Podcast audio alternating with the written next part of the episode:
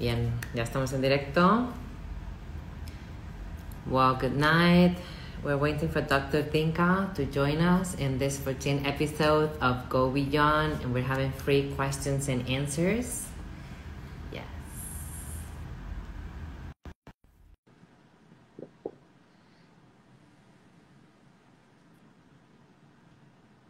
There she's joining. Hello. Hola, doctora, ¿qué tal? Hola, how are you? I'm good. How are you? Good, good.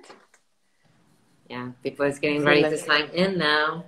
Yes, Good. I'm excited. We have good questions. We do, we do. So today we're on episode 14. We have an open questions and answers. We're going to reply to all your questions. We are one more Thursday with Dr. Tinka. You're trying the filters. I'm trying the filters, but it's not working. I was playing with it Cancel. before. How do you cancel? um, so we have very good questions How do you cancel today. these things? Wait, wait, wait. I don't know how to cancel. Leave. she left. It's gonna join back. Just one second, and we will be back. Anyways, the purpose of this talk is to bring awareness and consciousness about the topics that are wandering in your heads and um, things that you would not normally ask to an, an open question. Hello, back. I'm not trying anything. I don't know. yeah, we will try it another time. We look great. We look fine. The light is better today. Yeah. Yes. I was saying we have very good questions and, and very um, confidential and uh, like strong questions that maybe you wouldn't ask openly, but here like we give you a spot to open yourself, so it's going to be Mm. interesting. Mm-hmm. Like, Yes. they're, they're, very good questions. Hmm. So thank you one more time, one more Thursday, Dr. Tulia Tinka, to join us Thanks. here in Kuwait. You're helping a lot of people already. The feedback has been amazing. Um, and Mm. thanks for bringing closer to all this help, especially around the, these times with the corona mostly, which is more difficult to deal with everything. We will be doing an episode about corona and yeah, I'm doing spoiler. I'm spoiler on my own channel. Oh my god. But let's see. Question number one. Of course, we're going to keep confidential the people who ask the questions. So the first question, doctor, is what are common problems for which people seek for your help? So the common problems that um, people come to a psychologist, I mean, there are many factors. Sometimes they're as easy as just because they want someone to listen to them that is confidential, uh, someone that doesn't know them that can give them a some sort of objective kind of an opinion.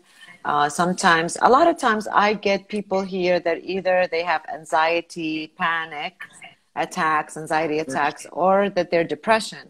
There's a big number of people have uh, depressive episodes or symptoms, and they don't really know that they have that.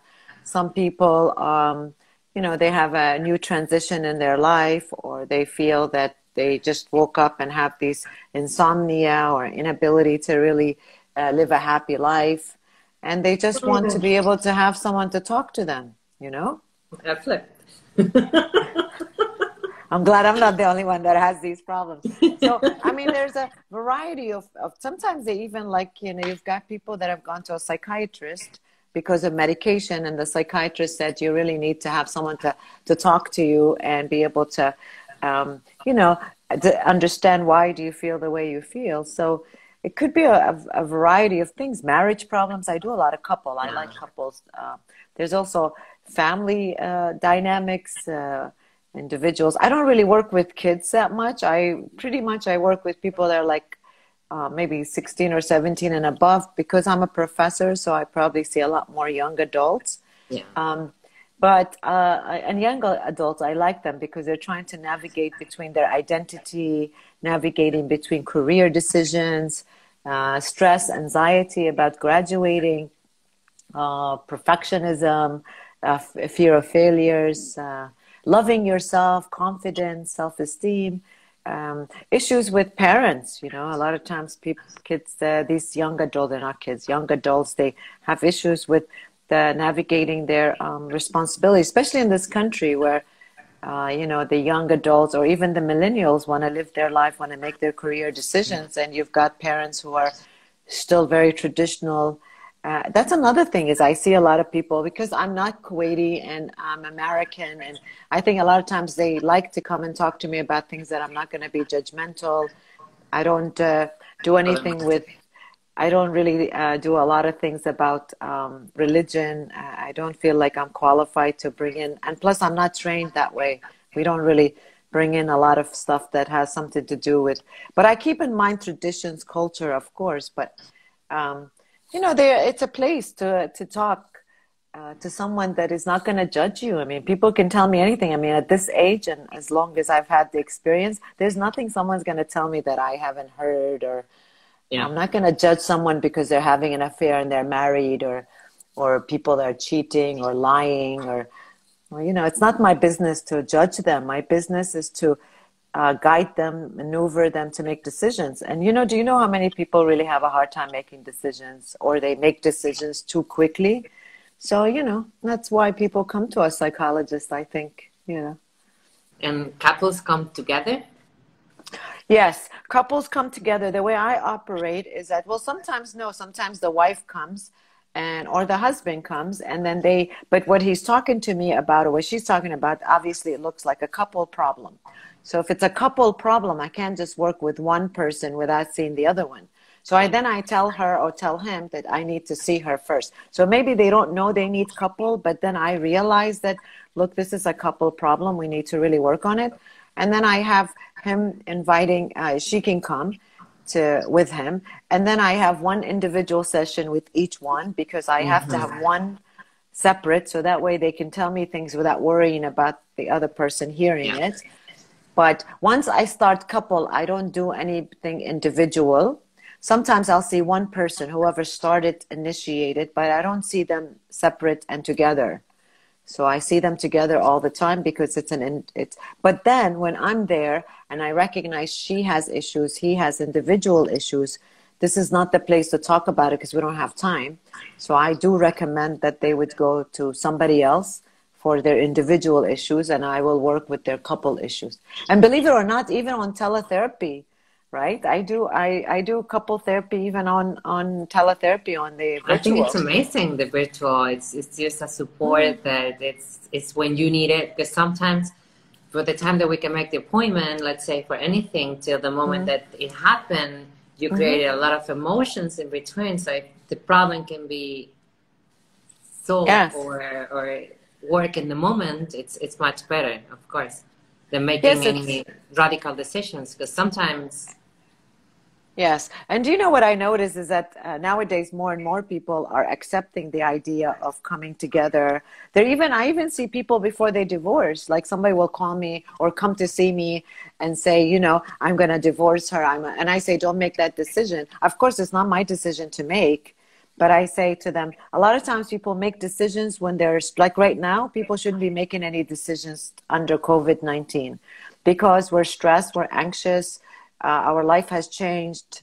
We might have uh, changes in our employment, career, um, changes with our relationship, and not seeing family. I don't think this is the right time to discuss and say, I want to divorce him. I want to leave him. So, or leave her. So I, what I do is that before they even get a divorce, I say, let's do it together. Let's talk about the issues. Um, I mean, I'm not a, I'm not in or out for divorce. I think people need to do what makes them happy. But I think that nowadays people are coming to therapy before they can make that final um, you know final decision. decision. Yeah. And maybe they're sometimes it really works sometimes i see couples that are just young um, they just got married and i feel like it's it's a shame that you want to give it all up quickly. Yeah. so i try to try to support them because if they go to the family what happens here is they let the family interfere and of course family they take sides even though they don't want to. Or sometimes you go i mean it's like you go and you complain about your husband and even when they go back together the family her family already have this you know bad image of him. So and then he doesn't feel comfortable. So he, so family plays a big role here. Mm-hmm. So he's never going to want to go back to them or do a family thing. So i think a lot of times leave the family out of it. Get a therapist a psychologist. Let her work out these things. And then because once you tell the family the problems exist you know she or he will feel embarrassed. It depends on what the problem is to go back to her in-laws or for him to be yeah. feeling this welcomed in his in-law house even though you know they might have supported him. But like i mean i wouldn't want someone else to know my you know my issues and then have to go back and act like it's normal. And so uh, people should use it before they make decisions about divorce separation um, you know marriage. You know if you want before you get married maybe you should see a psychologist and figure out if you're feeling you know this is not the right thing. Talk about it. Why not? Yeah not making decisions either when you're too happy or when you're too angry. Yes it's not yes. the good moment. And yes, this is not the right time anyways anyway. No. i don't think you should you know? Yeah so second question how to overcome resentment in a relationship and partnership you know um, I think re- resentment is a personal, uh, you have to have a personal ownership to that resentment. Now, we could say that I'm resentful because he did this to me, or he did that to me, or she did that. I think a lot of times people harbor resentment because they're more angry at themselves than the other person and they don't realize it. You know, I could I could be resentful because he has done a lot of things to hurt my feelings. I mean, that makes sense. But I also have to own I mean, I'm very big. Uh, you know, you and I were having conversation about this. I'm really big at putting people, uh, giving people the responsibility for your own feelings. You can't say, "My partner made me feel this way," or you know, "I'm resentful of him because he did this, this, and this." Because I also had a decision to accept that, or whatever it is that I'm resentful about, right? Yeah. So if I'm resentful because he cheated, and I'm resentful because I believed him uh, so where is the problem? Is the resentment because of him, or is it the resentment that I am angry at myself because I was able to tolerate living in a situation I shouldn't? So a lot of times I think people use resentment to not let go of the past, or they use resentment because they don't want to trust again. They use resentment because they don't want to make a decision about the relationship and I think people need to grow up and and uh, you know do an ownership of their resentment. Are you resenting him because he's been abusive? But the decision now, the behavior he did is not justified. But I'm having resentment because he did that to me means that I have to own the idea that I took this decision to stay in this relationship. If we're talking about relationship, um, you know, a lot of a lot of wives are resentful because they gave up their career. Mathalan. Yeah. In this country, um, let's say you are in this country, it's automatically. I mean, let's not say everyone, but it's it's assumed. Well, maybe in other countries too that when when uh, when you We're are here. you know yeah, we're here. So I, I feel I even hear like for example, if a woman is a career, let's say she's a doctor, he's a doctor. Let's just say that, right? And when they get married, there's an automatic expectation that when she has kids, she'll give up her career. Uh-huh. Right? Because there's a belief, uh, you know, especially in this culture, that no one's going to raise your kids better than you.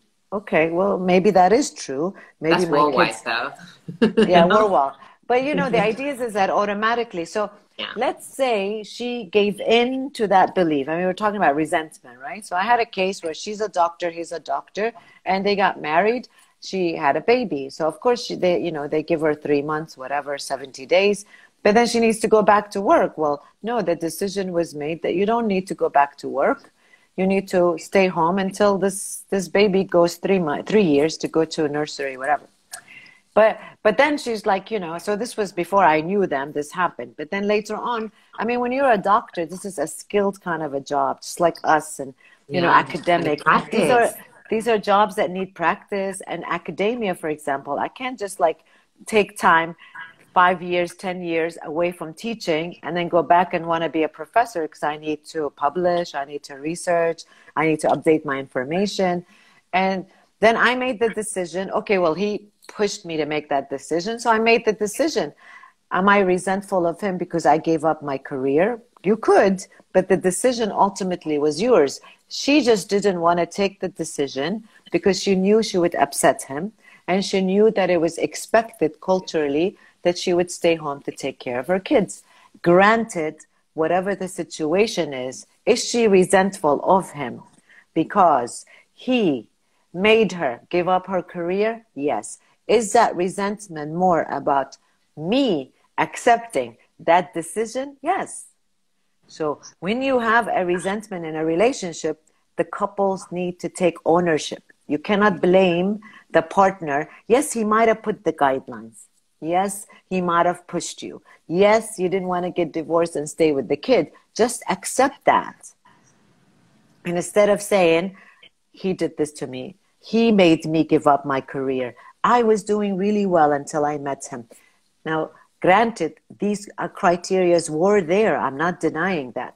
But should I take responsibility for my decision of giving in? Yes. I think people are not taking enough ownership for their decisions. And we're very quick at building on harboring resentment because we want to be angry at this person because they hurt us or they um, they avoided us from being successful or they stopped us from growing professionally or whatever. Or maybe this person has stopped me from having social gatherings or social friends or whatever yeah. interpersonal. He did. There's no question about it. But i accepted it. Therefore i need to live with that decision. I cannot just continue to remind him well i gave up because of you. I did this because you told me. This is when resentment comes. And then what does happen with resentment is anger. So and so I tell these I tell couples all the time, so you're resenting, you made the decision, yes, he asked you, and what is this resentment doing right now? I mean, why are you harping? There's there's a reason why we hold on to resentment. Is it that we're punishing the other person? Yes. Are we resenting to hold on this anger so we don't trust this person again? Could be. Are we resentful because we need to protect ourselves as a defense mechanism? Yes. It's all of that. But we need to own it. You yeah. can't just like move on and think about, you know, victim. it's the same as we're constantly because it's easier to be a victim than to say to to myself that it was my fault. I accepted this, and because it was my fault, let me correct it. No, the resentment harpers there's a lot of resentment in partnership and mm. and i think that if people will own it then they will feel more powerful. See resentment makes you feel powerless and helpless. And therefore you can sit around feeling sorry for yourself because you don't want to motivate to change your situation. And in my mind i don't i don't agree with that. That's you know, a great we, answer. What do you think guys put some thumbs up? That was yeah, really. a very good answer. All right I'm a, I'm a bit of a per. I mean, I'm I'm definitely a, a, you know I might not. I'm just like maybe some people will not be okay with the way I approach things, but I really am big at. I mean, even me for taking myself. responsibility. Yeah. I mean, I'm big at taking responsibility. Mm. I'm big at saying yes. I was put in a lot of situations where I have to change my path, but ultimately, who am I angry at? Myself. I'm not. He didn't put a gun in my head and said, "Look, you got to sit at home. You got to do this." I accepted it because I didn't want to have a fight. I didn't want to get a divorce. Okay, fine. Just accept it the way it is. You can't just like continue living all your life. Yeah. I mean, it's like it's like where I see people who are 42 and over 40 still blaming their father or their mother because they were bad people. They were. I have no question about it. What can we do now? You know? Because if we continue to use these kind of defense mechanism because we're afraid to grow, then let's admit to that. I just want people to admit why do we do that, right? But if we continue to say it was because my father, uh, you know, was an alcoholic, or because my parents were abusive, or because, you know, I never had anyone to love me as a child, okay, that's true. But what can we do about it now? I mean, because now we're independent, we're adults. And how much longer can we live in this path of like, you know, I was I didn't have a normal childhood. You know, there's a lot of people that don't have a normal childhood. They still moved I, on and grew as people, right? Yeah. Yeah. Good. Amazing one.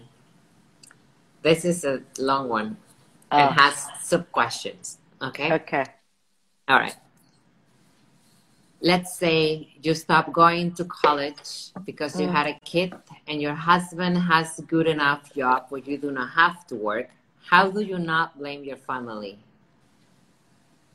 So you stop going to college because you had a kid and your husband has a very good job where you don't need to work.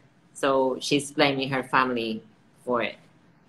So she's blaming her husband because he she stopped work. She stopped going She to stopped college. college to oh, raise Oh, the kids. so Basically she's- what you were saying. So she stopped, and or maybe because sometimes, like in this culture, I've noticed that she will stop going to college because she got gets married, Hmm. and then you know, and so if she gets married and he says no, you can't go. I mean, in some families, it's not all of them. Some traditional families, because they get, you know, there's a. I mean, because I teach, I I hear a lot of stories No. from my from my students. So a lot of times, my students, for example.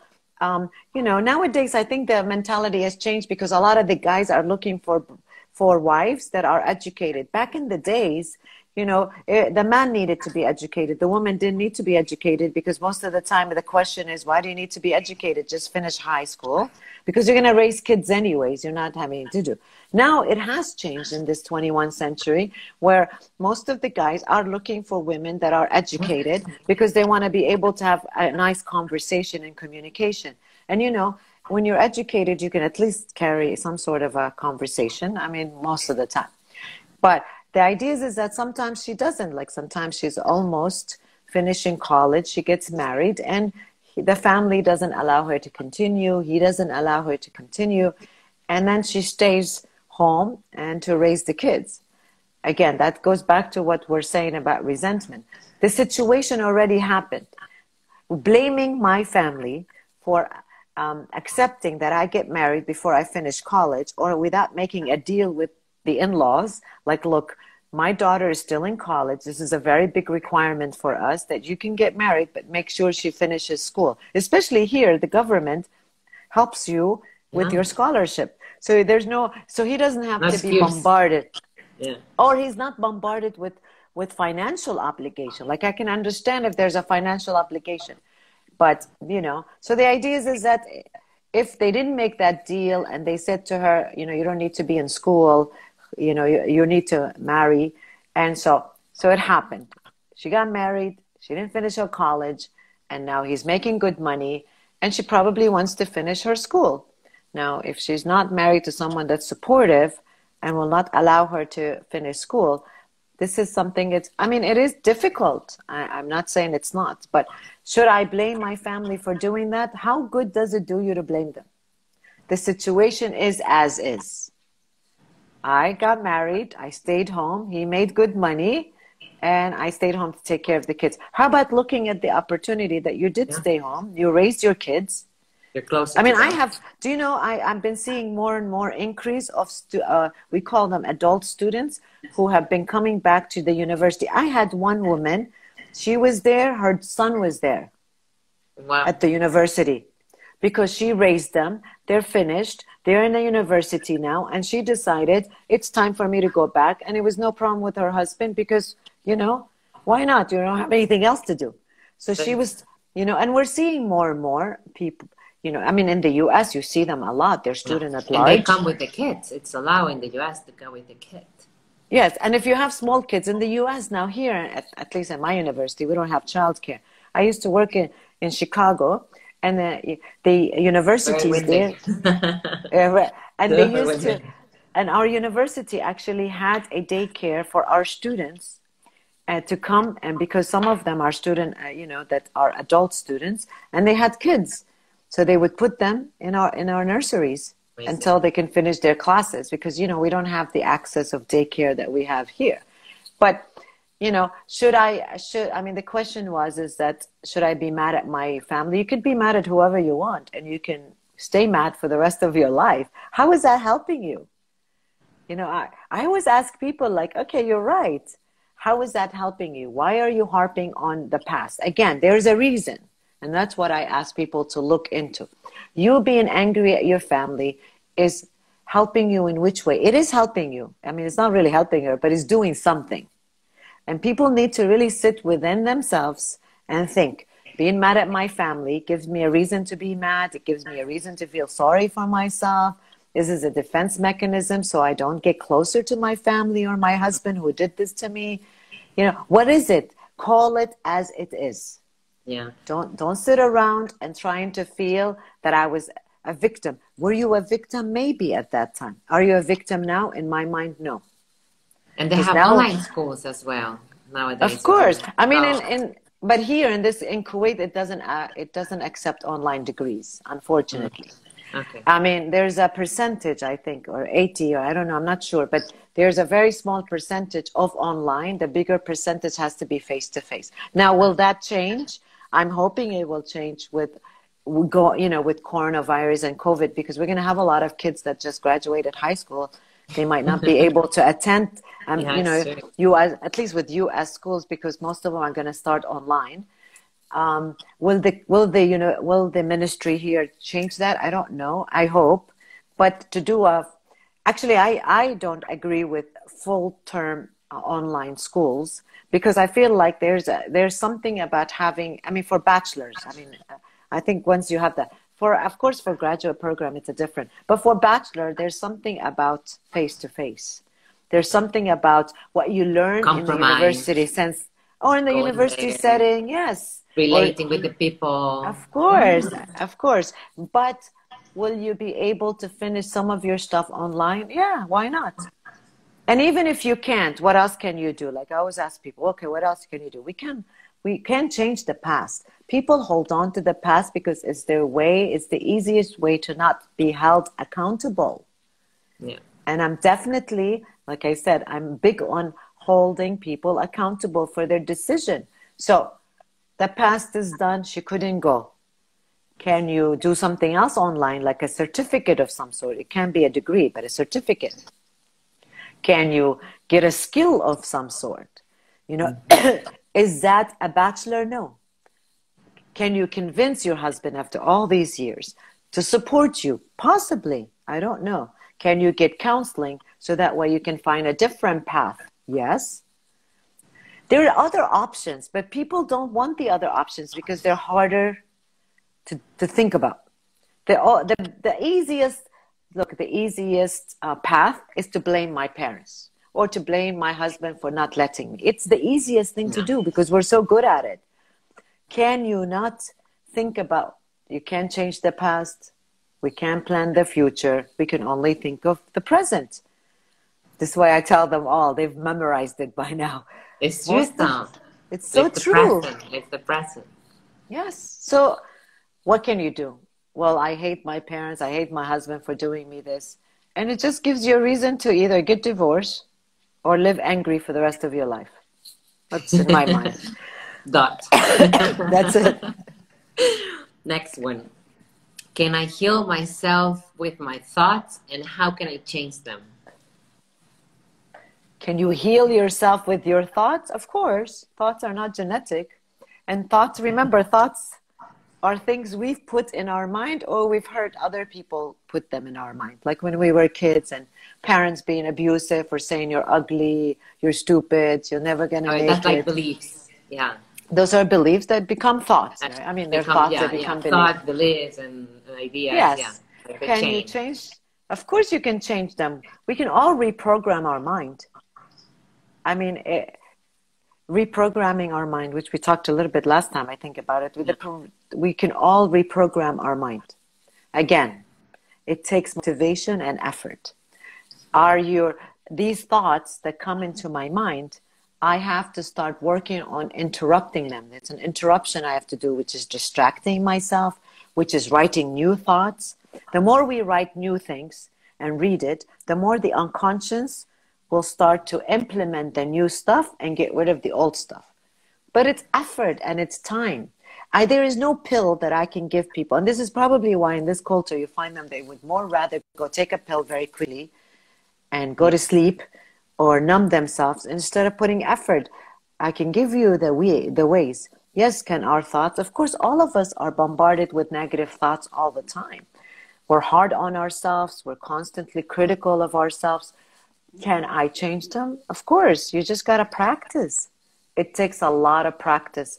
It takes practice of being mindful, realizing. So when my mind drifts to the past, the thought is how all of those bad things that have happened to me, I have to, once I realize I'm living in the past, or my thoughts are at least, I bring it back. And I say, okay, that's all gone. Let me think about good things. Let me write good things. Constantly replacing these negative thoughts, if they were negative thoughts. So I'm assuming that's a, she's talking she, he, whatever. Yeah. yeah. Good thoughts. Right, negative thoughts. Yeah, really. okay. And this is another yes. long one. Due to resentment in the relationships, some people have a secondary life in order to seek for happiness. If they're seeking happiness outside of the reality they're living, even if it goes against social norms, will it not make sense to live the unhappy life, to live the life that makes you happy? I mean, so they're they're living. so what the question is is that this person is living um, it, double. It has life. resentment, and she has a secondary. Some she's saying that some people so have. So because she's life, resentful, right? So because she or he are resentful in the relationship they that they are currently, life.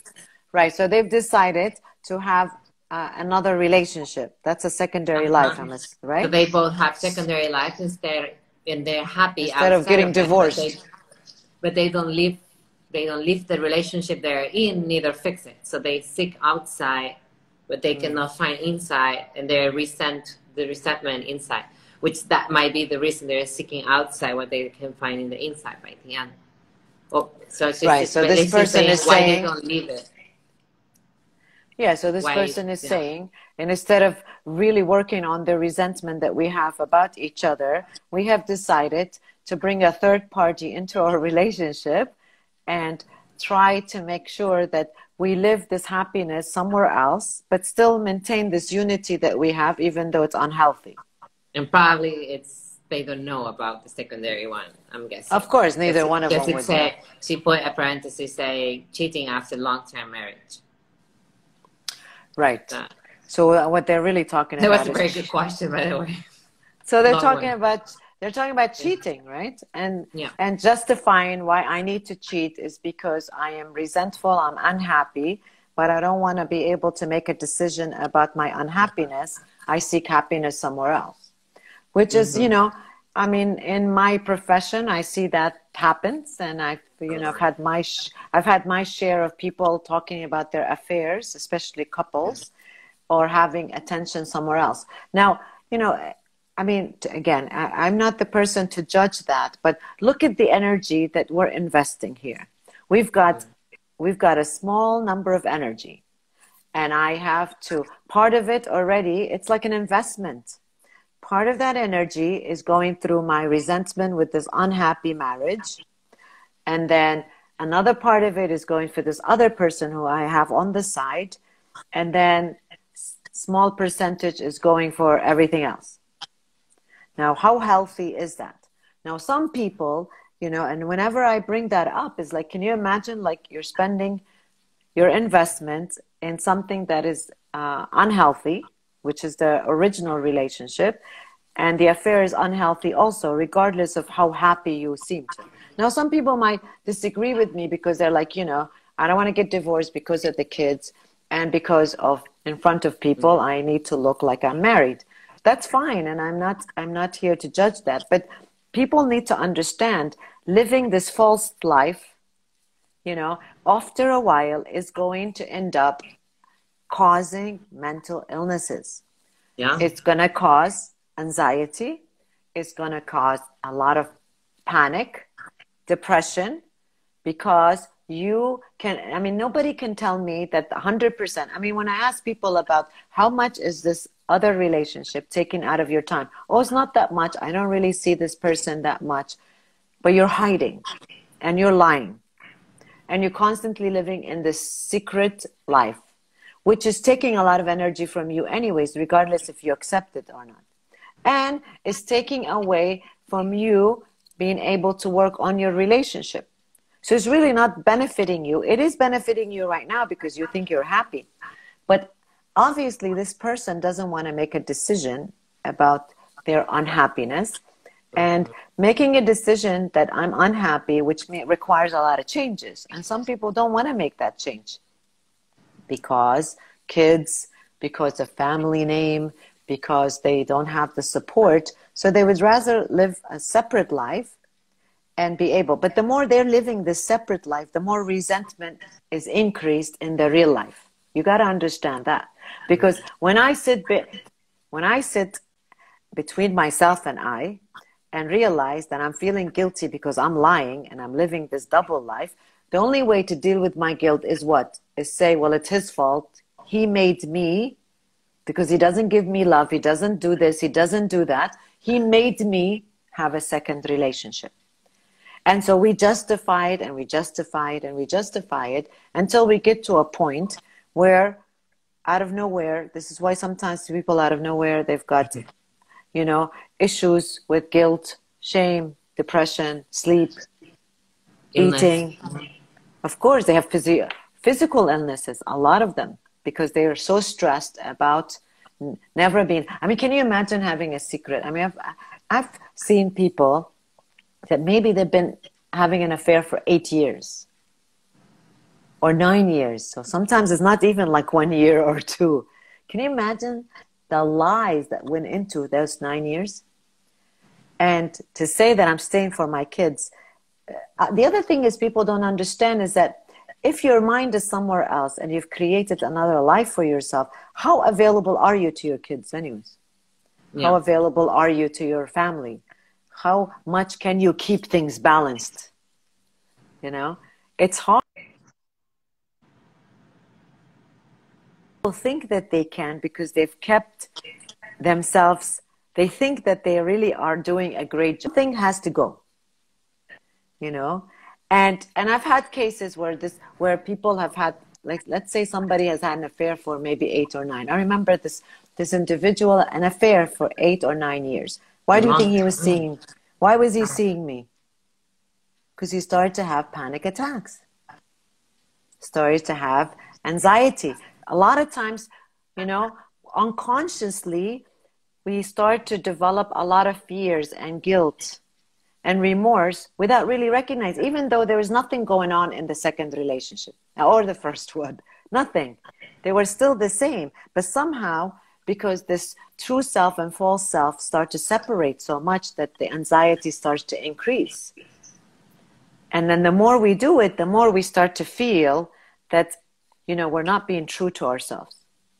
And so and a lot of times people don't want to make a decision because the marriage is is um, is stable. It's it's it's comfortable it's known. So if i leave this person for this person this person might not be the right one. They might leave me also. They might you know it's so interesting when i was in college we had these two individuals that they were dating but both of them met when both of them were married to other people. And so both of them met, they were neighbors. They met when they were married to other people. So they start to have an affair. Once then she left her husband, he left his wife. Got together. You would think this is the utmost, right? This when I was in college. And they start to have problems.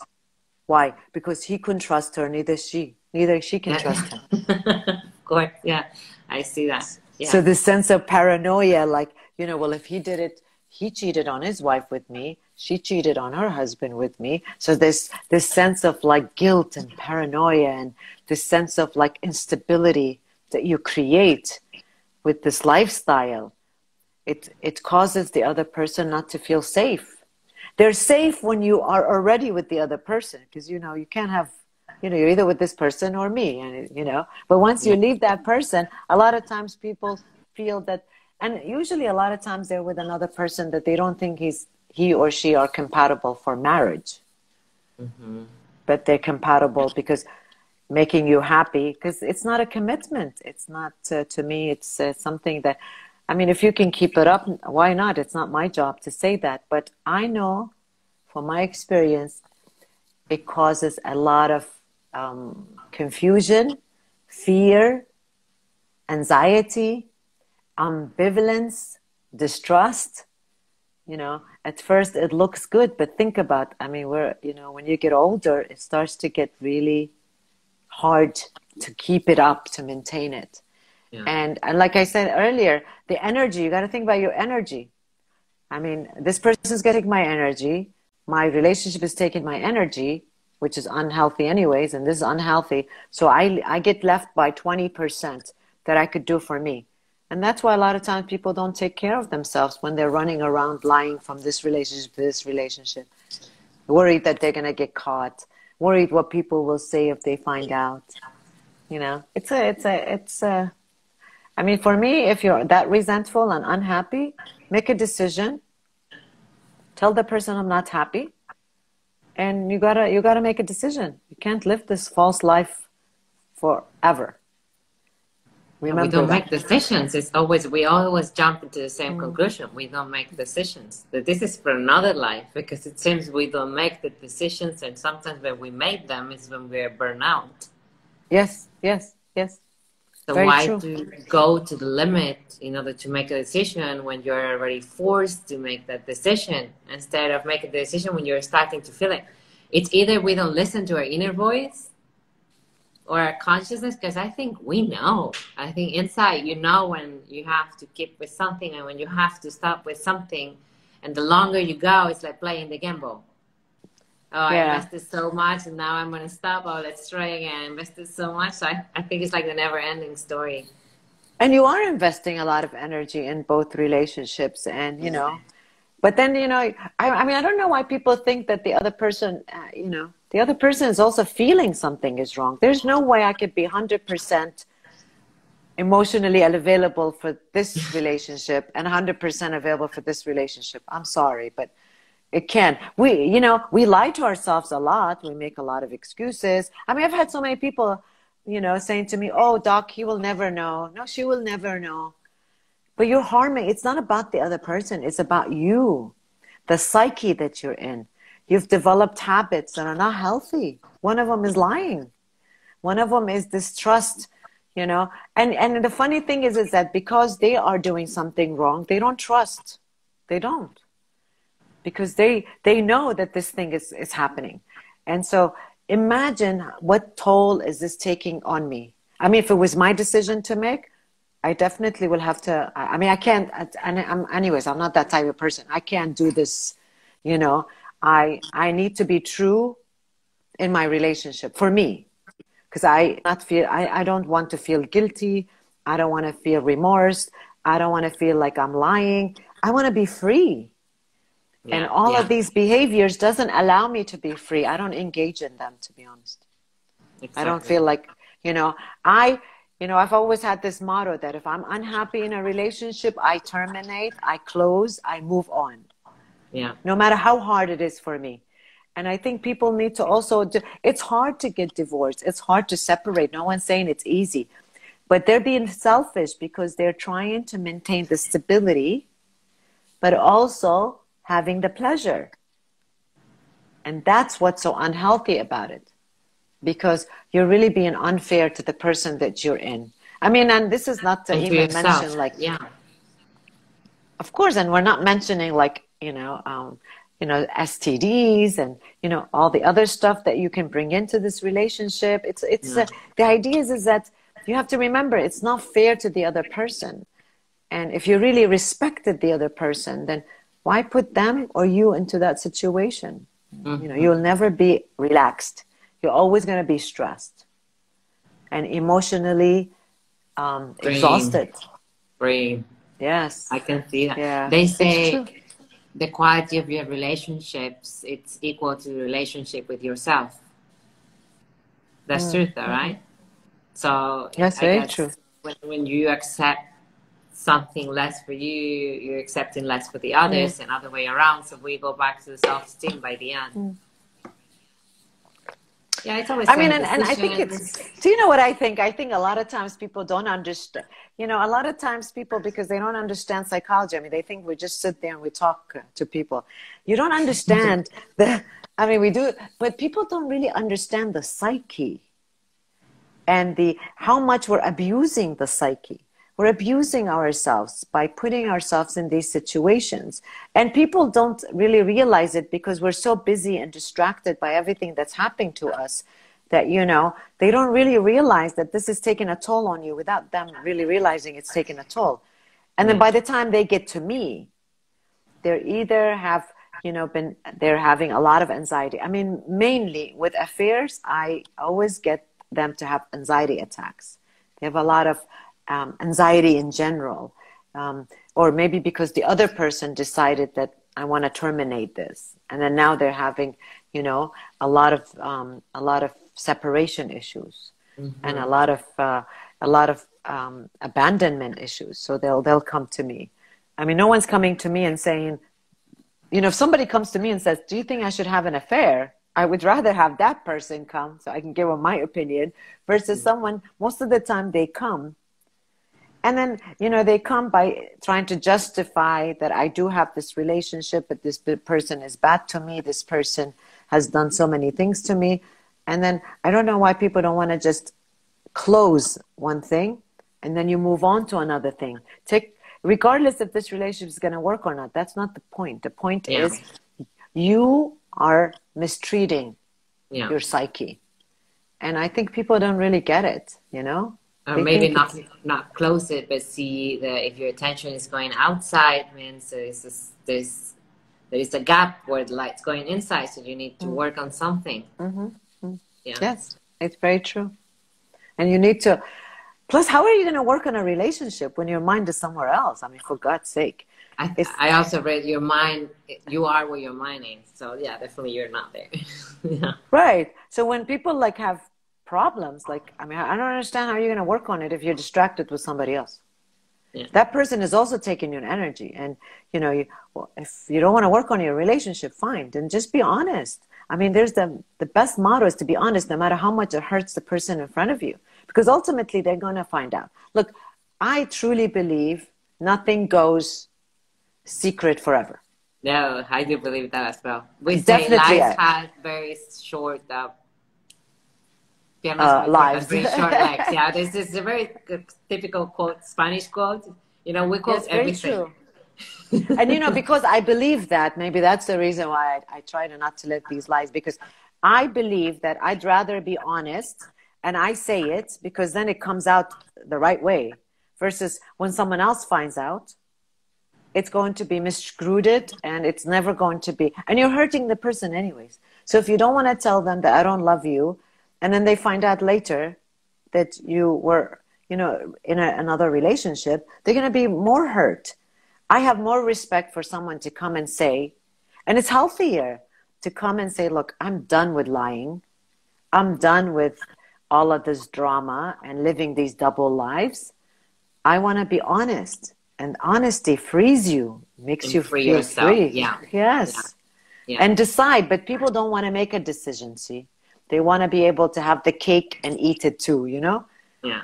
So I want to have my love and my my girlfriend, boyfriend, whatever, my relationship, but I also want to have the stability of a person who's taking care of us, either raising my children or financially stabilizing me. And and people need to be honest. Like you just can't live like that. Something gotta go. Whatever it is that gotta go. Yeah, you always lose something to win something. Yeah. Mm-hmm. Yes. So we have a live question that says, "Can you talk about ghosting?" Ghosting. Yeah, ghosting is when um, like you're chatting like someone, with someone and they suddenly they disappear. But I mean, yeah. that's quite obvious. Like if they're ghosting you, they're not interested. They're not yeah. good people. Yeah, I mean, I know what ghosting is, but can we talk yes, about ghosting? Does that mean like they want to know why do people ghost? I, yeah, probably like why why are they ghosting them? Why someone will start chatting on you and then suddenly just disappear? But I mean, um, I think that's just saying everything already. Yeah, I mean, they're either not interested or they're afraid. They change their or, mind. Yeah, or they're afraid to be. You know, sometimes people ghost, and I've seen that is because I mean they could have changed their mind, but sometimes I see that they're they're getting closer to you, and then they want to back off because they're yeah. scared of abandonment. They have commitment issues they have relationship issues. So sometimes you'll see them doing that like you either they either felt like they were getting closer to you and they don't want that to happen so they'll ghost you and they'll come back a little later or that they are they feel that this they don't want to invest in a relationship they know especially in this culture. There's a lot of people oh, that they lie really, maybe. They lie or they lie then they know you're going to find out or that they think that it's not going to go anywhere anyways. Or that I you're not going to like them the solution will be to value yourself anyway and if they're ghosting because me i don't want them anyways come, come and go into your life like ah, that yeah I mean, that says a lot about this person. That means that they're not good communicators, that they are not going to be able to support you when you need them. When the tough gets tougher, they're not going to be around because they're constantly trying to protect themselves if it is because of commitment issues. So, why do I need to be in that kind of a relationship? Yeah. You know? Yeah, like he said, he was talking to someone and things went really well, and suddenly someone blocked you yeah, it yeah. does hurt, especially when they give you hope, but uh, the person is already letting you know it's not interested. I mean, personally, even if they come you, back you know? with a good explanation, I would not accept it unless like something very bad happened. And even yeah. if something very bad happened and things were going very good, why I didn't got my explanation? Mm-hmm. You know, they didn't put you in the situation. So, yeah, yeah, it's true. It, it's a life interested. lesson. It's a life lesson. But that says a lot about the person who's thinking about why is he ghosting me? Like why can't why can't you not accept that probably you know he wasn't interested? And it's like we don't want to be rejected. We always want to be wanted. Yeah. so as soon as they ghost us it becomes so personal like you know what is it about me? Why does it have to be about me? It's not about me. It's about they the way they handle situations.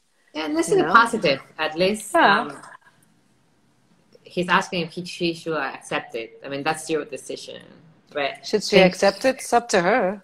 Yeah, yeah, but I mean, I forgot what I was going to say. It's kind of like I lost the point because I, yeah, exactly. They came back. I would personally, I wouldn't accept it because I don't think someone can come and go like that and just ghost you without right. a real reason. It's just not giving you any trust. I mean, to me, I would always be wondering why would I want to invest more energy because this person's going to ghost me again and again. Like I, I said, I would I would be like you. Like if they disappear because they had a car accident, they yeah. are there was some some something that physically stopped them from being able to communicate with me. I understand, but why would I be able to continue investing in an, in in a situation that I know that I might get hurt? Exactly you know? Because if they, if I get close to this person at any time they ghost me. I mean they're making all the decisions here. They can ghost yeah. me. They can talk to me. And what are you teaching this person if you accepted it? It means that you are yeah exactly. So. What are you telling about yourself? Of course it's going to do it again because of you're course. giving it rights to do it again. Yeah. And I remember what I was going to say. It's more like it's blessed somehow it happened in the beginning and they're just mm. blocking you so they're letting you know before you move forward and it happens mm. mm-hmm. to me exactly. if it happened i'd be like thank you for it's a way of saying i'm not interested maybe it hurts less than saying it on the face i'm not interested in you mm. just life goes on mm-hmm. it's true very true we have six six more minutes yeah so we have two more questions yeah. So what blocks us? What blocks us to move forward? What blocks us to move forward? That's kind of like why we don't make decisions. I think fear. Fear is the biggest block, actually.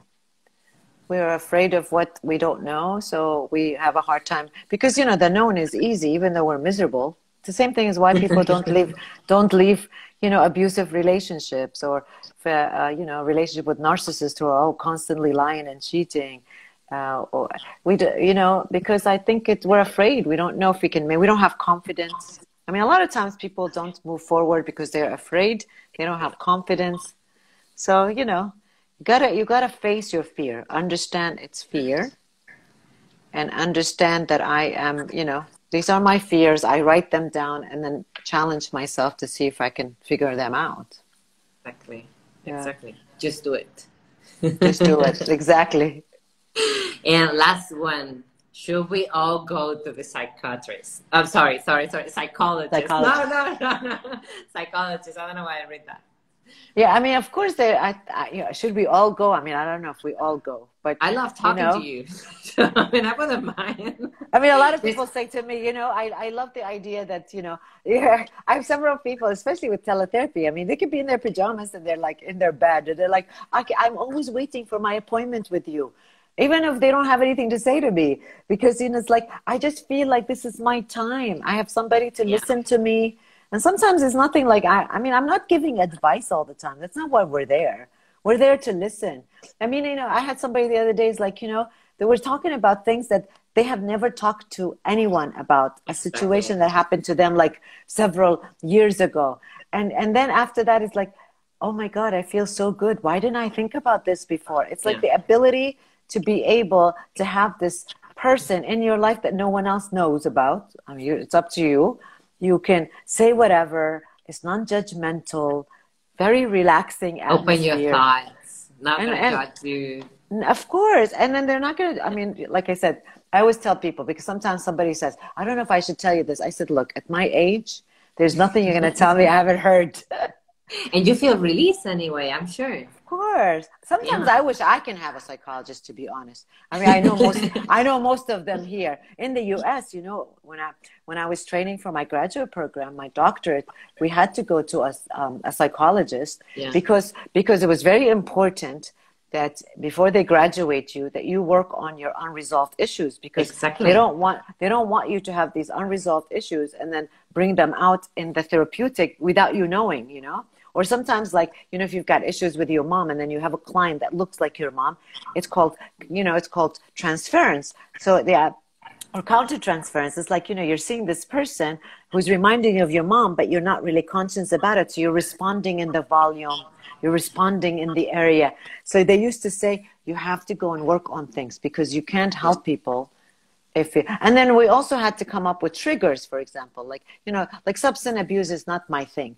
I mean, I see them sometimes, especially alcoholics. Like I don't, I know they're triggers for me, right? So I don't really work with a lot of people that have substance abuse. Uh, after I had my kids, I stopped. I mean, I used to work with a lot of sexual abuse um, victims, especially children. That was one of my training, right? But then when I had kids, I realized that that was a trigger for me. Like it, it's, it made me sad to see kids that were sexually abused or physically abused. So, you know, that's what therapy does. It teaches you what are your triggers yeah. It teaches you what you can work and can't work with. And so, you know, I can't, does it, everyone should try it. I mean, you don't have to go there forever. Just try five sessions. That's what I tell people. Try five sessions and that's it. You know, some people don't need more than five sessions, to be honest.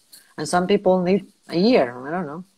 Yeah, yes, some people everyone. also get, get addicted to therapy, so they don't decide for their own thing. So I guess there's yeah, there's yeah. both sides of the things. Yeah, that's but true. It's lovely to have someone to talk. Honestly, like yeah, especially there's a lot of lonely people, or they can't trust their family or their friends, or they only have it's her and her husband, for example. So who is she gonna talk to? And we know, especially here, I can say because I'm foreign, like everybody talks a lot, so you're not gonna tell something so personal to a friend maybe. So definitely, yeah. I think it's just an amazing option. So and you know, for me, it's an advantage because I'm not Kuwaiti. I'm American. Of course, I, I'm from a Arab, uh, you know, background, so I speak Arabic. So I think a lot of times people feel safe with me because I don't know families here.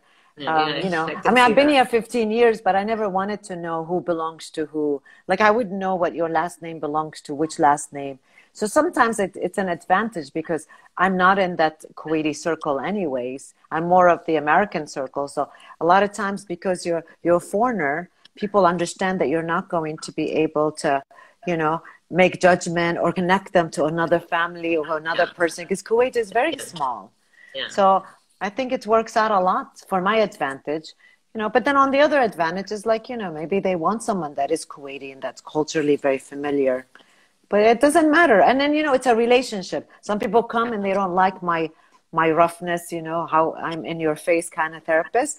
And some people they they want somebody to be straightforward with them. So it's a relationship. You have yeah, to like me i have to like same. you. That's, doesn't matter which culture you so we're all the same. of course of course. But it's a relationship. You have to be able to like the person we got you know? 45 seconds for the closure. Okay. Yeah. Wow, Thank you so this. much. Thank that you. was amazing questions, amazing answers. Mariam, um, please join our next live so we can answer your question as well. right? Like the guy that say that they were doing the ghosting. You have Yeah. all of us. There's so many people in the world, like so many. Just just go to the next one. Really. Yes, that's true. Yeah. Thank you so much, Dr. It's Tinta. It was great seeing to have you. you. Thank you. I'm so We'll happy see to you see next you Thursday. next Thursday. And Bye. today we're gonna end it before it shuts us off. it's nine seconds, so thank you so much for everyone for watching us and see you in the next one. Bye Bye. bye. Bye-bye. Two, one.